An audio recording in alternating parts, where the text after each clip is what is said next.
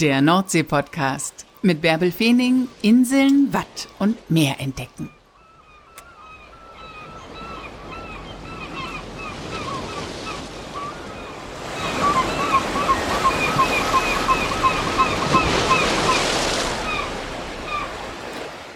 Moin, ihr lieben Nordsee-Fans. In der 68. Folge des Nordsee-Podcasts gehen wir nochmal wieder nach Föhr und treffen Janne Mommsen, der ja eigentlich Volkmar Neber heißt.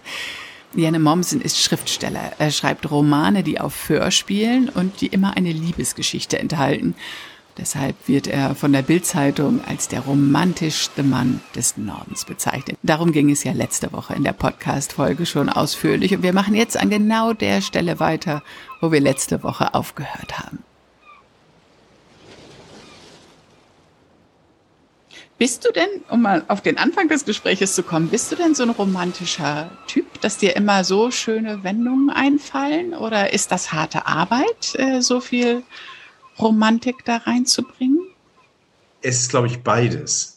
Also die, um letztendlich die Leichtigkeit herzustellen, ja. äh, muss man sehr viel arbeiten, sehr viel, äh, weil sonst beschwert sich schnell eine Geschichte so, äh, so mit, mit, bestimmten Themen. Also man muss da eine, eine, Balance finden und die stellt sich ja nicht von vornherein äh, her, sondern die entwickelt sich auch beim Schreiben.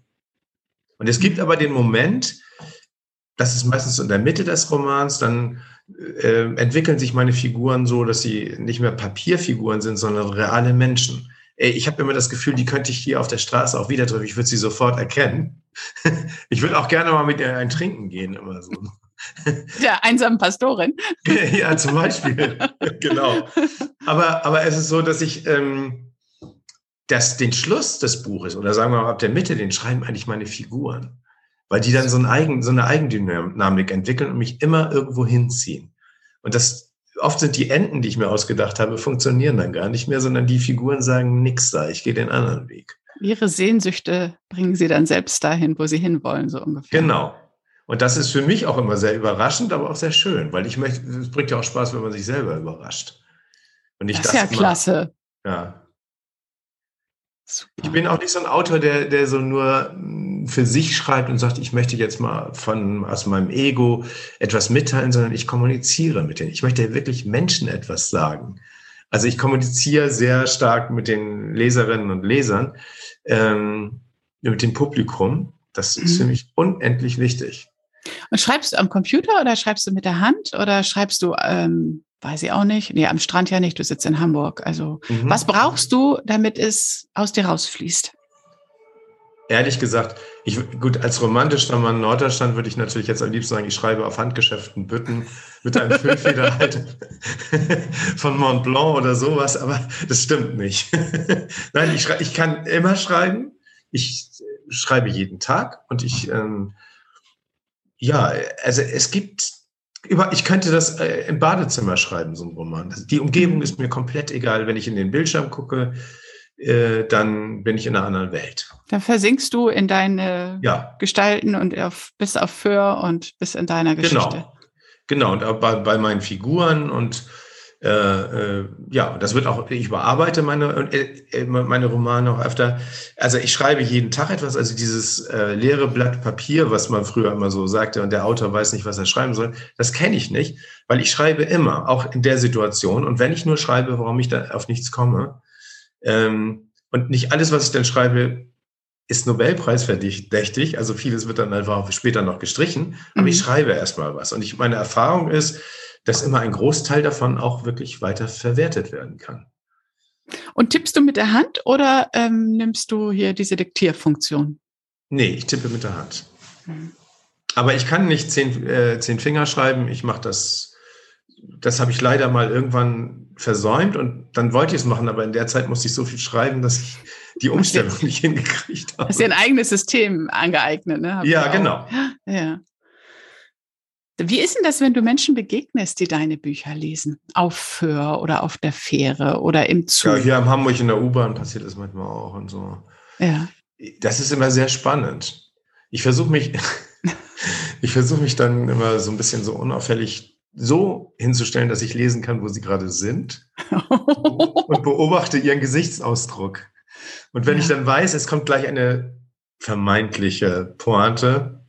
Dann gucke ich immer, ob sie lächeln oder nicht. Und da habe ich alles erlebt. also es ist nicht immer verlässlich in mhm. meinem Sinne. Und outest du dich? Ja, selten, mache ich eigentlich nicht. Aber ich habe es auch schon gemacht, aber dann eher auf Höher. Mhm. Und dann mache ich das aber auch so, dass ich nicht sage so, übrigens wissen Sie hier, vor, wer Ihnen vor Ihnen steht, vor Ihnen steht und so. Das würde ich nie tun. Aber ich sage dann, äh, frage die dann, wie sie das Buch finden und was ihnen gefällt. Das ist für mich auch nicht mhm. unwichtig. Und viele erzählen mir dann einfach, welches Verhältnis sie zur Nordsee haben, zu den Inseln oder zu ihrem Leben. Man kommt dann so von auf, auch auf Gott und die Welt. Und das finde ich sehr schön. Mhm. Du hast jetzt auch Dreharbeiten auf Föhr gehabt, ne? Genau. Wie hat das denn geklappt? Habt ihr Dreharbeiten gemacht, um das neue Buch zu bewerben oder wird es eine Verfilmung auch geben? Nein, also es ist so, dass wir, ähm, ich habe erstmal in der Kirche in Norddorf äh, für das Weihnachtsbuch etwas aufgenommen. Da durfte ich Orgel spielen.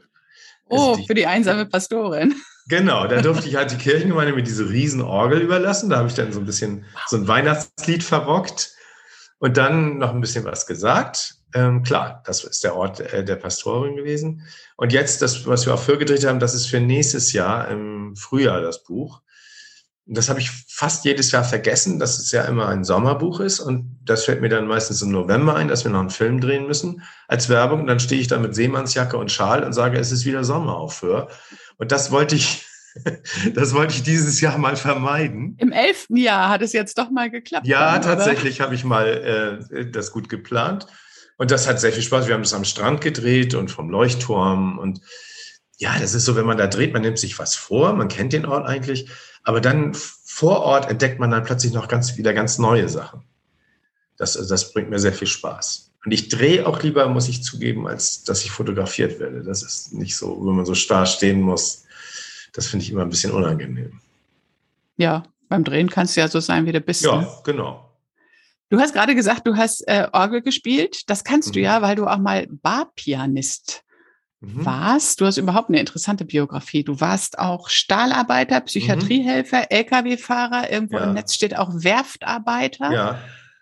Und jetzt bist du der erstes. romantischste Mann Deutschlands, der sein Geld mit der Liebe verdient. Was sind denn das für verworrene Wege? naja, also ich habe diese Jobs und ich habe äh, gemacht, einfach um Geld zu verdienen, schlicht mhm. und einfach. Und ähm, ich habe, wie gesagt, auch in Bielefeld in einem Stahlwerk mal ein halbes Jahr gearbeitet. Das war auch, sind alles wichtige Erfahrungen gewesen. Mein erster Job nach der Schule war, da, war auf der Werft, da habe ich zwei Monate gearbeitet. Ähm, also ja, diese ganzen Erfahrungen, ich, ich, als ich diese Erfahrungen alle so gesammelt habe, die habe ich ja nicht als ähm, na, gesammelt, um sie zu sammeln, sondern die haben sich so ergeben. Und ich hatte dann aber irgendwann auch das Gefühl, ich, die müssen irgendwo hin.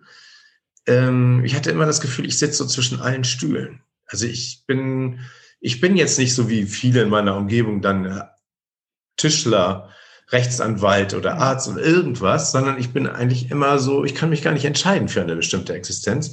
Und es hat ein bisschen gedauert, bis ich dann ähm, kapiert habe, dass das genau meine Funktion ist, dass ich beobachte, zwischen allen Stühlen sitze, ich ich kenne auch sehr, sehr verschiedene Leute und das finde ich sehr bereichert. und wann hast du dich denn entschieden zu schreiben? Also du hast auch schon vor, vor diesen ja. ganzen Förbüchern geschrieben, ne? Ja, ich habe ähm, erstmal noch ein paar Bücher vorweggeschrieben, aber äh, davor habe ich äh, ungefähr zehn Jahre fürs Fernsehen gearbeitet und Drehbücher geschrieben. Okay. Mhm. Und ähm, das war, äh, das hat noch sehr viel Spaß gemacht. Aber Romanschreiben, muss ich sagen, ist noch befriedigender, weil da bin ich ja mein eigener Regisseur, Ausstatter. Ich mache das Licht. Alles, da redet mir auch keiner rein. Das sagt dir keiner, das ist keine Geschichte, das kannst du vergessen oder so, nicht? Nein, so waren die nicht. Die haben dann eher so aus Marketinggründen gesagt, ähm, mach doch mal die, deine Hauptfigur, wenn es eine Frau war, zu einem Mann oder umgekehrt. So als könnte man das mit Suchen und Ersetzen eben mal so mhm. regeln. Das war, aber ja, das war schön. Wir haben auch in Nordfriesland einmal, das war der erste Spielfilm, äh, das Glück wohnt hinterm Deich hieß er, mit Dominik Horwitz. Und ja, ich habe auch den ersten Furtwängler Tatort geschrieben. Ja, habe ich gelesen. Und, und so, also das hat alles sehr viel Spaß gemacht.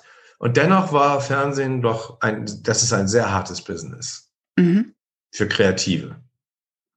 Ja, weil es einfach ein Riesenunternehmen ist, ne? Und weil es ja. nicht nur du mit deiner Idee bist. Ähm, ja. Und weil auch die, äh, wie soll ich das sagen, auch bei den Privatsendern geht es ja nur um die Quote und mhm. dann kann man ja auch darüber streiten, wie man die erreicht. Also das, ähm, ja, und es gibt einfach, es gab so viele und gibt auch bis heute so viele Drehbuchautoren, dass man einfach sagen kann, wenn irgendwas nicht so war, wie sie sich das vorgestellt haben, zack, nehmen wir den nächsten und dann den nächsten. Und das Bücherschreiben war dann, mein erstes Buch bei Rowold hieß Allein unter Spielplatzmüttern. Da, war ich da hast du auf dem Spielplatz recherchiert. Das, ja, nee, da habe ich, also das war, ja, wie soll ich sagen, das war eine ernsthafte Fronterfahrung sozusagen, weil äh, als einziger Mann saß ich dann natürlich immer. Meine Güte, und ich, ähm, ich war Vater geworden und bin natürlich mit meinem Sohn, später kam noch meine Tochter und äh, äh bin ich immer, äh, habe ich sozusagen die Erziehungszeit gemacht und bin mit denen auf den Spielplatz gegangen und wurde immer sehr, wie soll ich sagen, befremdlich beäugt. Das war mhm. damals noch nicht so üblich. Aber das war natürlich auch aus dem Leben gegriffen, aus meinem Leben. Aber auch cool, das dann gleich in einem Buch zu verarbeiten. Das ist ja äh, auch gut. Aber ich, das, das Lustige daran war, dass ich dachte, ob ich mich danach noch in den Kindergarten trauen kann, wie, wie die Erzieherin darauf reagieren und die Mütter. Aber zum Glück gibt es so einen Effekt, der mich davor geschützt hat. Ähm, man sieht sich selbst nicht in solchen Romanen. Man denkt immer, das sind die anderen. Ach so. Das, deswegen war ich im Kindergarten immer noch wohl gelitten. Okay. Ich denke immer, die wissen das gar nicht, was ich mache. So, also das kriegen die gar nicht mit. Ähm. Nein, das kriegen, nein, nein. Aber man, in Fuhlsbüttel, also da, äh, wo ich vorher gewohnt habe, da, das ist so wie auf dem Dorf. Das hat sich dann schon rumgesprochen. Zumal ich dann auch öfter dann in den Medien aufgetaucht bin, äh, dann lässt sich das nicht vermeiden. Mhm. Wahnsinn. Ja, super. Und jetzt bist du dein eigener Herr und schreibst schöne romantische Romane auf für. Naja, also ich würde sie nicht nur romantisch nennen. In meinen Romanen tauchen auch immer, äh, taucht immer auch eine dunklere Folie auf, weil ich denke, man kann nicht romantisch sein und man kann auch nicht ähm,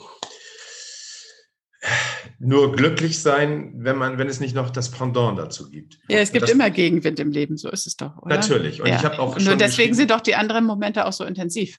Genau, würde ich auch sagen. Das gehört für mich zusammen und das deute ich auch in den Büchern an.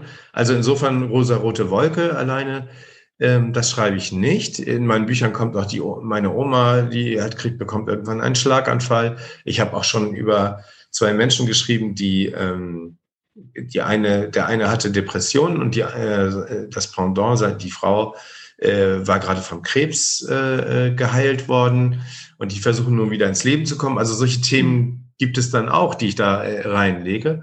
Aber ich versuche das so zu schreiben, dass man Mut bekommt. Also ich mhm. bin schon auch Optimist und das ist ähm, eine, eine selten gewordene Position. Ja, du bist vor allem fröhlich, finde ich. Also ich habe ich hab dich das erste Mal erlebt in diesem lustig, das hast du sogar auf deiner Website, da, mich noch als Moderatorin im Strandkorb im Föhr auf ja, Föhr stimmt. sitzend. Ja. Ähm, wo ich den Film über dich anmoderiere. Da, genau. Also diesen Film, den hatte ich irgendwie, das ist ja schon ein paar Jahre her, so in Erinnerung. Und dann habe ich immer gesagt, ich will dich gerne interviewen für den Nordsee-Podcast. Und da warst du so fröhlich. Und letzte Woche, mhm. als wir telefoniert haben, warst du auch einfach, das hätten wir sofort aufzeichnen können. Das war so ein mhm. lustiges Gespräch. Du bist einfach durch und durch Optimist, finde ich. Das ist bei mir ein Reflex aber aufs Leben. Also Echt? Also das, das nehme ich mir nicht vor oder sage, oder ich habe auch keinen Workshop gemacht, um das zu lernen, ja. sondern das steckt so in mir drin. Und das ist so, ähm, und selbst in schwierigen Situationen, zum Beispiel, wenn man im Krankenhaus mal liegt oder irgendwie sowas, selbst da kann ich noch die Komik sehen, die in vielen Dingen liegen. Natürlich gibt es dann irgendwann auch den Moment, ähm, in dem das nicht mehr geht, mhm. in dem man einfach blank ist. Mhm. So, auch das gibt es natürlich. Da wollen wir mal nicht so tun, als könnte man das irgendwie wegradieren. Das auch nicht. Aber ich versuche, ich versuche auch mal mit diesen, sagen wir mal, bisschen dunkleren Themen äh, meinen ähm, Optimismus glaubhaft zu machen. Mhm dass ich sage, okay, ich sehe auch die Ungeraden des Lebens und trotzdem haben wir nur dieses eine Leben und müssen was draus machen. Und deswegen, soll, wir sollten es tun.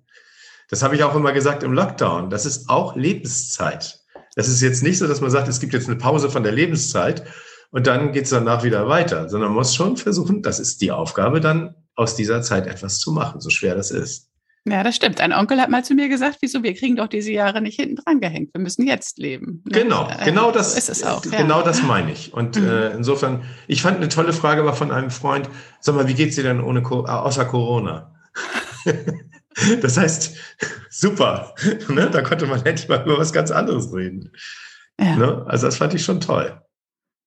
Ja, schön. Und du konntest die ganze Zeit weiter zu Hause sitzen und und schreiben, nicht? Also ich auch, bin ja im Lockdown seit 30 Jahren, also insofern so gesehen. Es ist tatsächlich aber so, dass, dass es ein sehr, wirklich sehr einsamer Job ist. Ähm, das muss man auch sagen. Also man sitzt wirklich viel ähm, zu Hause alleine und muss dann, ich, man entwickelt sich dann mehr so zum Nestflüchter, dass man dann, wenn man nicht schreibt, auch gerne mal rausgeht und mal ins Meer fährt oder irgendwie was macht. Äh, so, äh, dieser Drang ist dann sehr, sehr stark.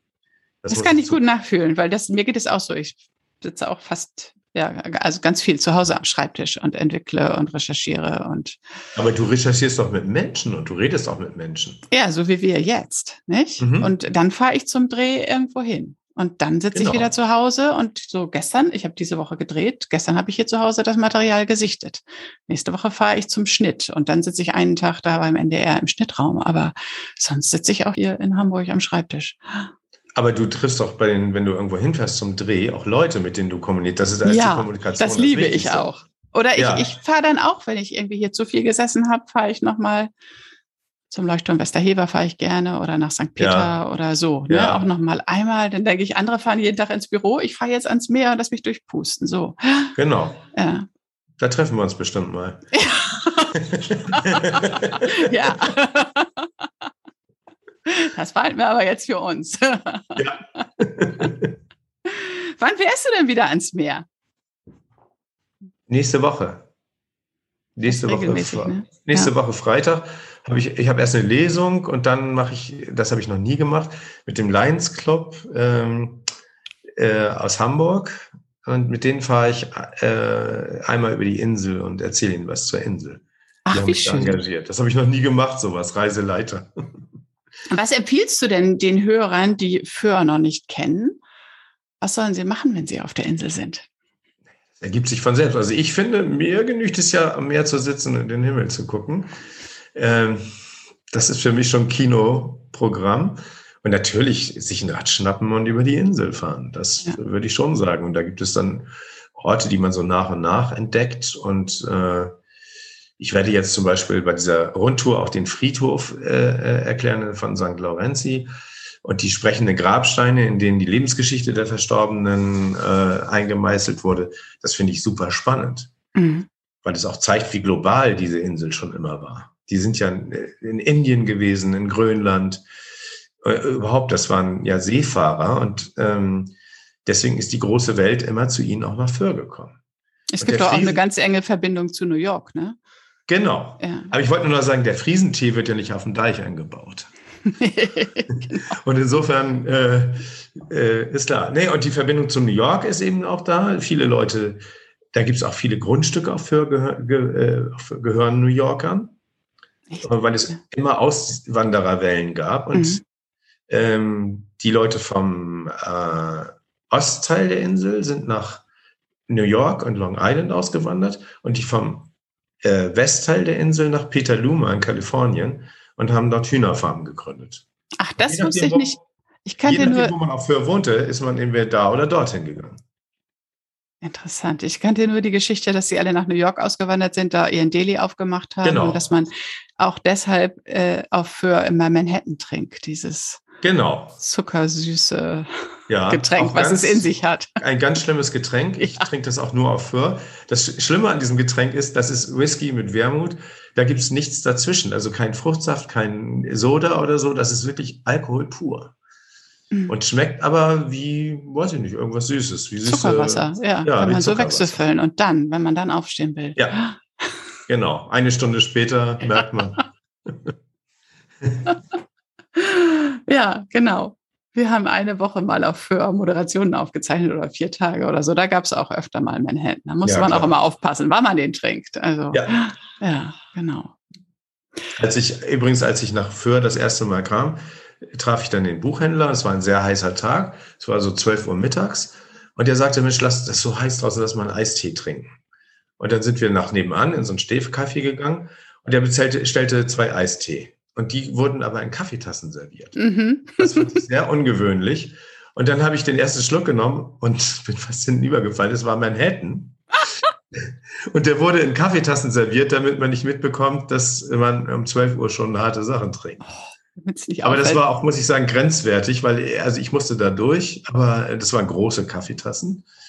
Ähm, da gab es aber keinen drin. Oh Gott, ja. Und aber dann war der Tag auch gelaufen, oder? Ja, ich habe dann abends gelesen. also da, auch da gab es keinen drin. ja, super. Ja, so ist es auf den Inseln. So ist es ja. auch auf den ostfriesischen Inseln. Also, ja, klar. Ja, genau. Da war ich auch viel, weil da, ich habe in Oldenburg studiert. Und da ist auch das Schöne, dass auf den meisten, dass es da keine Autos gibt. Das finde ich genial. Mhm. Da fühlt man sich noch viel weiter weg. Ja, ich kenne das irgendwie so. Ich, ich komme ja aus Papenburg und wir sind, äh, also ich habe irgendwie dadurch eine engere Beziehung zu den ostfriesischen Inseln, weil ich als Kind mhm, halt klar. öfter da gewesen bin. Und Insel ist für mich erst, wenn keine Autos fahren. Also mhm. je größer die Insel, desto weniger inselig ist es für mich. Also ich fand Föhr schon lange Zeit, oh, ist das so groß, nicht? Also inzwischen schätze ich Föhr schon sehr, mhm. aber diese ganz kleinen Spiekeroog, Baltrum, Langeoog, ja. also ja. ohne Autos mag ich schon auch sehr. Ja klar, das ist ja auch, mhm. und die machen dann ja alles mit Pferdevorwerken und so. Mhm. Oder mit dem Rad, das ist schon, das ist schon sehr, sehr besonders. Da ist man so fast ein bisschen, man fühlt sich so ein bisschen wie außerhalb der Zivilisation. Ich meine, das stimmt zwar nicht, aber wenn man so die, die, durch die Dünen da geht, da ist ja nichts. Und das ist wunderschön. Man hat nur die Dünen und das Meer. Mhm. Ich war aber auch mal auf Fallichroge, zweimal im Urlaub. Das war auch mhm. schön. Also das, ich finde auch, da hat man auch alles, was man braucht. Also ja. ich finde immer, es gibt für jede Lebenslage gibt es irgendwie den richtigen Ort. Mal muss es, mal muss es irgendwie die Stadt im Meer sein und mal muss es irgendwie nur so ein kleiner Sandhaufen sein. Also das stimmt. Ich meine, ich bin auch zum Beispiel, was ich eigentlich gar nicht zugeben darf, auch mal zwischendurch ganz gerne auf äh, Sylt gewesen. Und ich liebe nichts mehr, als mich in Kampen an die eine Kreuzung da zu setzen und alle diese Menschen in ihren Sportwagen zu sehen, die extrovertiert sind, die diese neureichen Attitüden, wunderbar. Sie tragen alles nach außen, sind überhaupt nicht diskret und ich, ich finde das sehr, sehr lustig. Also auch, sagen wir mal, betagte Herren zu beobachten, in etwas zu jugendlicher Kleidung, die versuchen, aus dem sehr flachen Porsche rauszukommen. Das gucke ich immer gerne hin. Ja, ich habe ja mal gedreht. Ich habe mal einen Gärtner begleitet für einen Nordsee-Report, der ähm, in Kampen die Gärten immer hübsch machen muss, bevor die gesehen. reichen Herrschaften, ja, der Hammer, oder? Dass ja. da nur für ein Wochenende Blumen ja. angepflanzt werden müssen, die gar nicht überleben können. Ne? Ja, also das finde ich auch in Kampen ja. irre, dass, dass dort diese super teuren, wunderschönen Häuser ähm, und da vereint sich wirklich viel Geld mit gutem Geschmack, mhm. finde ich. Also, dass die aber alle leer stehen, die, das fast die ganze Zeit des Jahres. Also, es ist unfassbar. Da sind wir da durch die Straßen durchgefahren. Er durfte da nicht sagen, wo, also wir durften auch längst nicht in allen Gärten drehen, natürlich, mhm. aber dann hat er uns Geschichten erzählt zu dem Haus, zu dem Haus, zu dem Haus. Unfassbar. Also ja. mit so viel Geld. Oh, ja. Ja, ich könnte ja mit so viel Geld gut umgehen. Denke ich. Ich brauche es nicht. ich auch nicht. Ich brauche es auch nicht. Aber ich, äh, ich glaube auch nicht, dass Geld unglücklich macht, per se, ne? aber ich bin auch so glücklich. Ihr Geld erleichtert einem, glaube ich, vieles, aber ja. ich glaube, das Glück liegt ganz woanders. So. Ja, das auf mhm. jeden Fall, mhm. auf jeden Fall. Und das ist, äh, äh, das war jetzt auch so, viele sagten dann, Mann, du hast ja ein Glück, du bist in der Spiegel-Bestsellerliste andauernd und, und so weiter. Das ist, darüber freue ich mich auch. Ich habe da nicht so einen Wahnsinnsbezug zu, weil ich ja nicht sehe, ich weiß ja nicht, warum in München jemand ein Buch von mir kauft. Mhm. Aber ähm, an den Schwierigkeiten mit der Pandemie umzugehen, mit dem Lockdown und so weiter, hat das nichts, aber auch gar nichts geändert. Mhm. Das hat nichts beeinflusst, hat auch nicht mein Lebensgefühl, es hat auch keine Brücke gebaut oder getragen, sondern da gab es andere Probleme, die musste ich genauso wie jeder äh, und jeder andere auch wirklich so lösen. Ganz klar. Mhm. Ja, genau, genau, so ist es. Ne?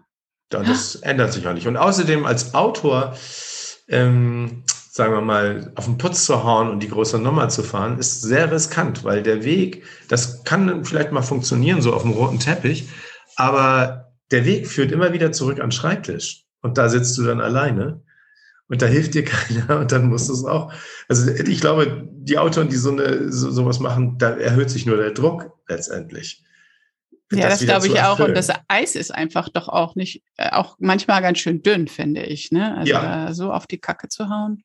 Ja, und das kann sich auch mal ändern übrigens. Mhm. Und dann ist die Frage, was bleibt dann eigentlich übrig mhm. von einem? Das, also das ist auch sehr dumm, finde ich. Ja.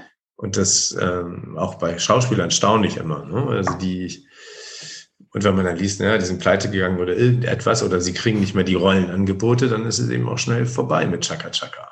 Mhm. Und deswegen muss man sich um, um sich selbst kümmern, so wie ganz normal, so wie jeder andere Mensch auch. Mir genügt ja schon, wirklich an der Nordsee zu stehen und den Himmel, da bin ich jedes Mal glücklich. Ich wirklich richtig äh, glücklich im engeren Sinn. Das sind Glücksmomente. Und immer wenn ich auf der Fähre bin, zum Beispiel nach Föhr, dann sieht man mich immer, also am Anfang lächeln. Weil ich denke, hey, du bist hier in der schönsten Landschaft der Welt, dienstlich, das ist dein Job. Ja. Du kriegst es sogar noch bezahlt. Gut, geschenkt, aber, aber so, ich, ja, dann stehe ich da auf dem Deck und denke, wow, das Paradies. Was für ein schönes Schlusswort. Danke, dass du uns mit nach Föhr genommen hast. Ja. In deine Welt als Autor. Ja, danke für die Einladung zum Podcast. Ja, total klasse.